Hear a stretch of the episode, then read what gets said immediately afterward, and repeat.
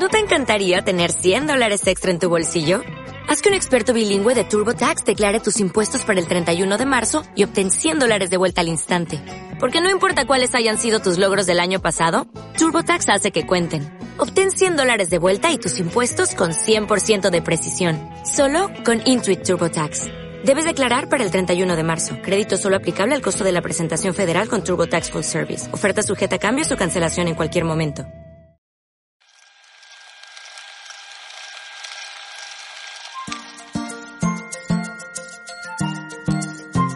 Hola, hola, hola chicos, ¿cómo están? Bienvenidos a Cassette Scout. Hoy les dejaré el origen de los Scouts.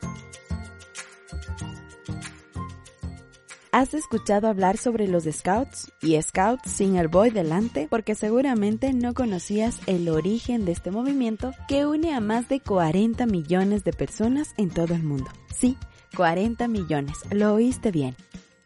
El nacimiento de los Scouts tuvo lugar a principios del siglo XX en Inglaterra, de la mano del mayor general Lord Baden-Powell. Sin embargo, para conocer los verdaderos orígenes de los Scouts hay que viajar hasta el continente africano, propiamente dicho en la República Sudafricana en la ciudad de Mafeking.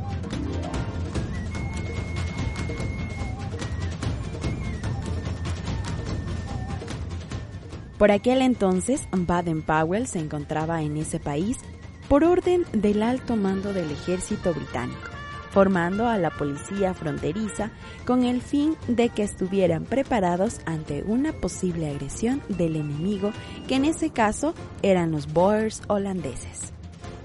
Antes de que estallara la guerra, Baden-Powell, con su gran ingenio, evacuó al mayor número posible de mujeres y niños de la ciudad, que en ese entonces era 7.500 personas y solo quedaron después de la evacuación un aproximado de 3.500. Sin embargo, toda la gente que no pudo escapar quedó sitiada por el ejército Boer, de aproximadamente unos 8.500 efectivos.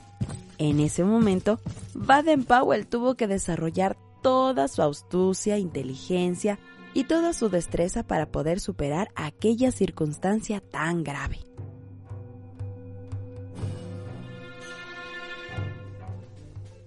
Principalmente, tomó tres decisiones muy importantes. Te las cuento ahora. Primero, creó una línea de defensa, es decir, armó una compleja red de torres gigantes desde donde vigilar al enemigo era su objetivo, donde utilizó sus técnicas de engaño muy propiamente dichas por él, usando maniquíes vestidos de soldados ingleses, con lo que pareciera que todo el día estuviera una persona vigilando. Gran ingenio, ¿eh? La segunda idea o objetivo que se le ocurrió a Baden-Powell fue crear una compleja red de trincheras donde también apostó por sus maniquíes de la primera idea. Y la tercera idea que creó Baden-Powell, y de hecho es la más importante, es que creó un cuerpo de cadetes. Lo importante de ellos es que estaba formado por jóvenes fundamentalmente con edades entre los 11 y los 17 años, no aptas para enfrentamiento militar. Baden-Powell siempre tuvo un profundo espíritu antibelicista, no le gustaban las intervenciones militares e intentaba evitarlas en todo lo posible que podría ser. Es por eso que a este cuerpo de cadetes se les encargó labores de logística y de servicio a la comunidad intentó instaurar en la ciudad un sentimiento de normalidad. ¿Y cómo lo consiguió? Pues gracias a estos cadetes que usando sus bicicletas se movían de un lado a otro de la ciudad, llevando provisiones, medicinas. Algo que también tuvo claro Baden-Powell es que jamás expondría la vida de los cadetes a la muerte.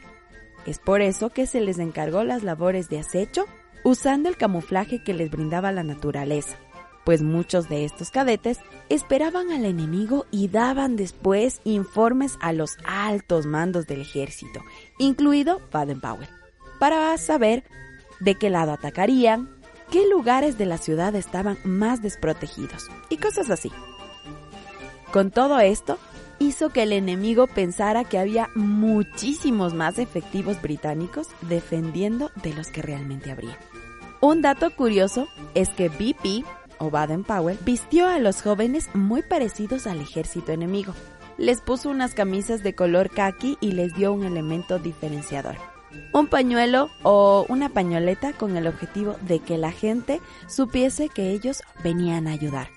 Toda la labor de los muchachos hizo que todo fuese más fácil por casi ocho meses, que duró el asedio desde octubre de 1899 hasta mayo de 1900, es decir, 217 días. Pobre gente, ¿eh? Momento en que un fuerte contingente del ejército británico, liderado entre otros por el hermano de Baden-Powell, ellos fueron quienes liberaron la ciudad. El mantenimiento de esta ciudad a salvo de los Boers hizo que Baden-Powell tenga una gran popularidad en Inglaterra, llegando a considerarse como un héroe nacional. Después de esa experiencia y después de reflexionar mucho, se dio cuenta de la importancia que tenía el otorgar a una persona joven una responsabilidad. Y de hecho, Baden-Powell llegó a afirmar lo siguiente. Cuando a un joven se le confió una responsabilidad, éste pone todo su empeño y esfuerzo en cumplirla con alegría. Basándose en esa idea de servicio y responsabilidad, fundó en 1907 el escultismo o lo que hoy llamamos el movimiento Scout.